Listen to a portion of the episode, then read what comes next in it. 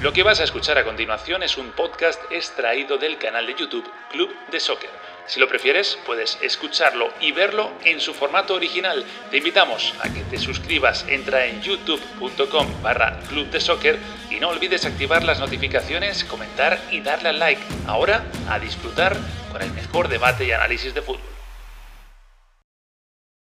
¿Qué tal? Bienvenidos a Club de Soccer. Hoy no hay debate, hoy hay análisis y yo recomiendo a todo el mundo que nos está viendo que se ponga un casco, un chaleco antibalas, algo antiexplosivos, porque vamos a hablar del Valencia. Para mi gusto, el equipo más autodestructivo que hay en el fútbol europeo y que ha decidido en los últimos días inmolarse. Si ya lo tenía complicado, creo que lo tiene todavía un poquito más, pero bueno, diréis, bueno, ¿y tú qué vas a contar del Valencia? Bueno, yo podría contar cosas, pero nadie mejor que el que voy a hacer aparecer a continuación en pantalla.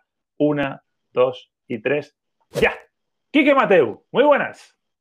¿Qué tal? Muy buenas noches. No te muy buenas noches desde la, franja, desde la franja de Gaza del fútbol europeo, desde la capital del Turia, desde la Valencia de las bombas.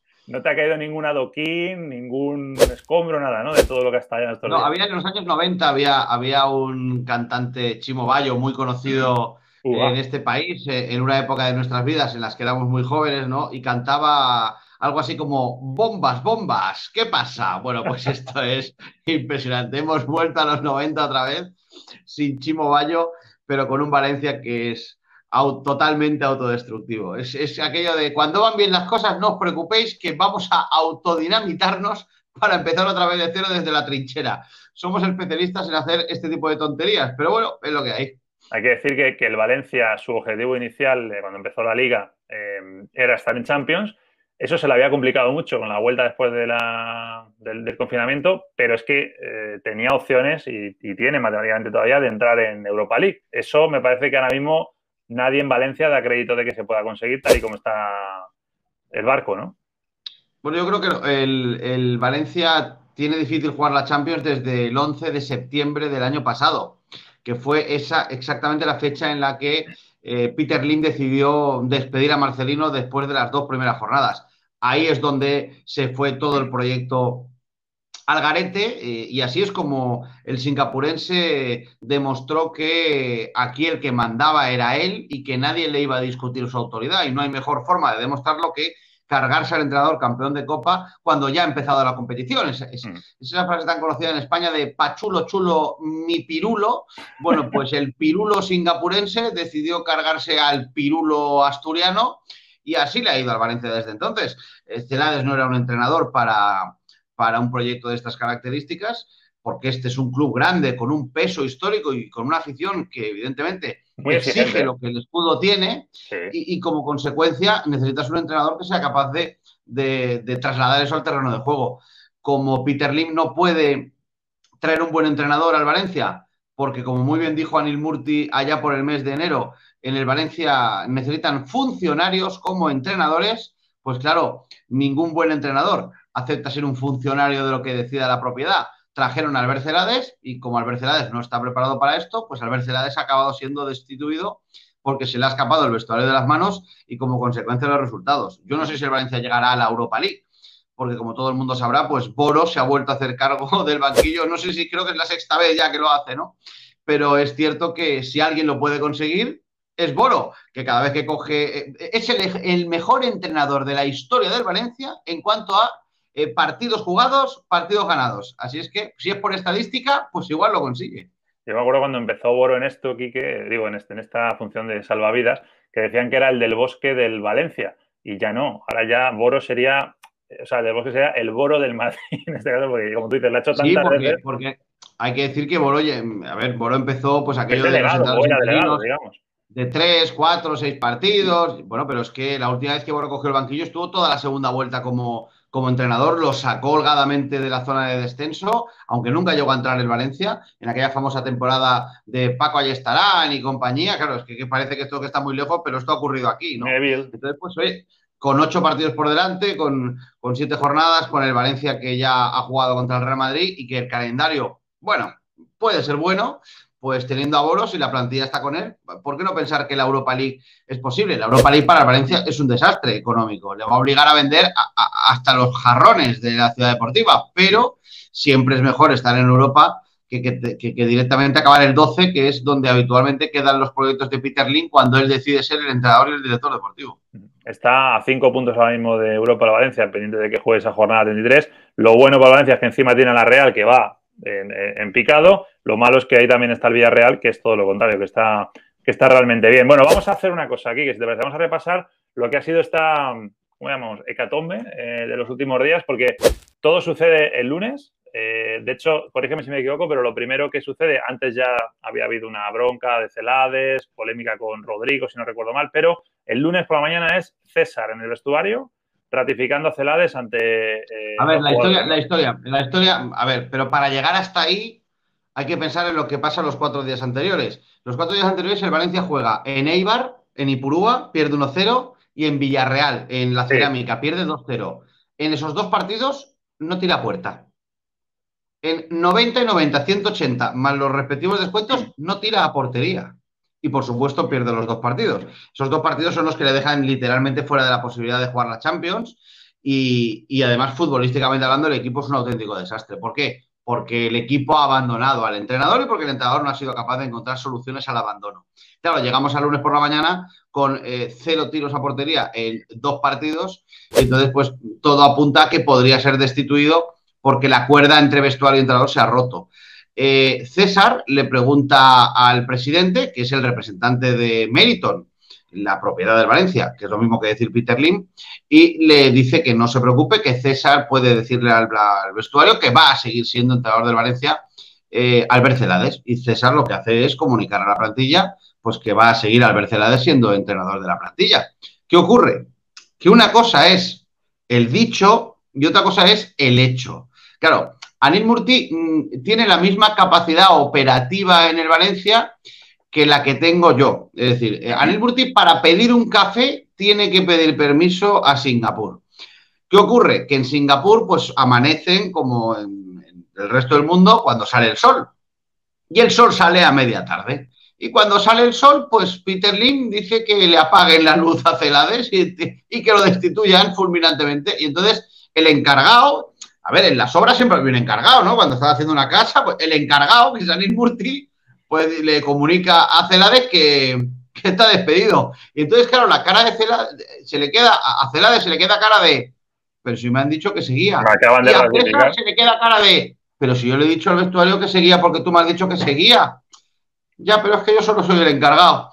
Y entonces, claro, al final acaba la tarde con Celades despedido y César Sánchez, que había sido contratado hace apenas seis meses como director deportivo, decide que en esta pantomima no puede seguir ni un minuto más con el encargado. Y entonces, pues decide presentar su dimisión, que es lo más digno que podía hacer por otra parte, porque si no, habría quedado como un auténtico pelele. Y en el Valencia ahora mismo, pues está el encargado y estamos esperando a ver si va a venir un nuevo entrenador para el año que viene, si van a poner otra vez a Gary Neville eh, si va a venir Peter Lynn directamente a entrenar por las mañanas, no, sabemos muy bien lo que va a pasar y como no nos lo puede contar el encargado, pues ya nos iremos enterando. Te lo explica bien, ¿no? ¿Temes que el Valencia pueda caer en...? Porque hay, dos Valencias, o menos yo lo veo así. Eh, digo, bajo el paraguas de Peter Lynn. Está el Valencia calamitoso y ridículo en operaciones por lo que manda Méndez, eh, trayendo entrenadores que no son entrenadores. Tú comentabas bien el tema de Neville. ¿Cómo se llama el otro inglés que vino también al final? Estuvo bueno, no fue Neville, luego se quedó eh, Paco Estarán.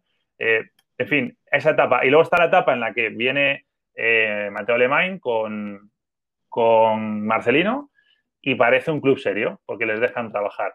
¿Tú te temes que esto vuelva a la primera etapa, a la del circo en la que van desfilando? A ver, no, es que, a ver, no es que lo tema es que el 11 de septiembre de 2019 despidió a Marcelino y una semana después despidió a Mateo Alemán y acaba de despedir a Celades después de decirle al director deportivo que no lo iba a despedir. Bueno, pero, más, que... pero más que menos de no, no, que no, tema, que no es que tema... Ya, pero para terminar, que no es que tema que podamos volver, es que ya hemos vuelto. el Valencia ya ha vuelto a 2015, ya estamos ahí otra vez. Hemos vuelto atrás y solo Dios sabe qué va a ocurrir ahora.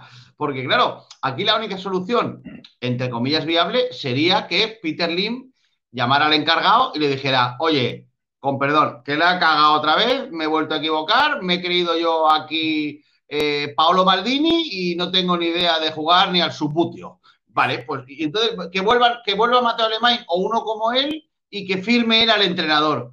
pero esto sería un universo ideal que la verdad es que nos cuesta creer después. Sí, Mateo Alemán quiere volver a eso, ¿no? También hay que. Ya, pero, pero aquello llegó porque el Valencia estaba absolutamente desesperado y destruido, y Peter Lim desesperado porque se le iba la empresa al garete, pues pidió ayuda y la ayuda le llegó de la mano de Mateo Alemán, pero estaba desesperado. Claro, la pregunta es, ¿pero ahora está desesperado o su ego va a seguir estando por delante de? Bueno, si nos remitimos a lo vivido esta temporada, no hay nada más importante que eh, hacer genuflexión ante el singapurense. Como Marcelino, Mateo Alemán no le hicieron genuflexión, pues acabaron los dos en, eh, la calle. Bueno, pues me cuesta creer que ahora Peter Lim acepte eh, empleados y ejecutivos de rango que no hagan genuflexión. Así es que probablemente el encargado seguirá en Valencia y quizás incluso él pueda entrenar por las mañanas y por las tardes pues tomar paella, que es una cosa que a todos aquí nos gusta mucho. Hay, mucha gente que nos estará viendo y que no entenderá, porque es verdad que en, España, por pues los clubes al ser sociedades anónimas y en este caso al ser, eh, hay que, ser francos, el Valencia tiene una historia detrás, una afición detrás, pero es propiedad de un señor. Y el señor hace lo que le da la gana, como está quedando bastante claro. No es, por ejemplo, como en el caso del Madrid, Barça Atlético de Bilbao en el fútbol español. Entonces, ¿tú crees que hay alguna posibilidad de que, de que lo que yo creo que muchos valencianistas quieren, ¿no? Que, salga Peter Lim de alguna manera y venda el club. O sea, el Valencia es vendible ahora mismo. ¿Alguien, alguien podría comprar el club si, si quisiera Peter Lim? Yo creo que eh, cualquier empresa es vendible si llega a una buena oferta. Yo estoy seguro de que Peter Lim, que ahora mismo presenta números rojos en los balances de las cuentas anuales, porque mm, pierde más de lo que gana con la empresa y sin estar en Champions no se compensa el agujero, cualquier oferta interesante la estudiaría. El problema es que él puso 200 millones de euros para comprar las acciones, entonces parece difícil que quiera mm, renuncie a la inversión perdiendo dinero. Y a mí me cuesta también creer que alguien ponga hoy 200 millones para, para comprar el Valencia. Quiero decir, Abramovich o el jeque del Paris Saint Germain, pues desgraciadamente eh, hay dos. Todos los demás, pues pues Peterman en el Racing, el, el, jeque del Málaga en ¿eh? Málaga. No, en España, en España no suele ir bien el tema de los que compran, ¿eh? Claro, pero, además los, que, los que hay aquí que además ahora mismo siendo inteligentes y siendo prácticos compran en Inglaterra equipos de la Championship porque te sale por 40, 50 millones o el caso del Newcastle que se está viendo en el, caso del fondo este de inversión eh, saudí es que es mucho más rentable, porque sabes que además vas a ganar dinero, porque ahí los contratos televisivos son más altos. es que tampoco, a ver, eh, también es cierto que España tiene su atractivo eh, para competir. Es la liga en la que está el Madrid y Barça, es la liga en la que está Leo Messi, es la liga en la que estaba Cristiano Ronaldo. Y, comprar el Valencia significa colocarte en esa pelea, comprar, lo, comprar, cuando digo comprar, es comprar de verdad, ¿no? Comprar con aspiraciones reales, es meterte en esa pelea y esa pelea es jugosa, ¿no? Pero es verdad que ahora mismo yo lo último que haría sería comprar el Valencia, pero no por nada, porque la situación económica es la que es y porque efectivamente, desde el punto de vista mediático o impacto mediático a nivel global, hoy, hoy por hoy es mucho más interesante la, Premier que la Liga Española. Por mucho que a Tebas esto no le guste, claro. La, última, y cierro con una cosa que decías tú al principio. Dices, el Valencia, si no se mete en Champions, que no se va a meter, va a tener que vender hasta los jarrones de, la ciudad deportiva. Eh, hay un jarrón muy bonito que podría venderse a un precio alto, pero que también le tiene un cariño enorme a la afición, que es Rodrigo. ¿Puede ser el año definitivo en el que Rodrigo salga del Valencia?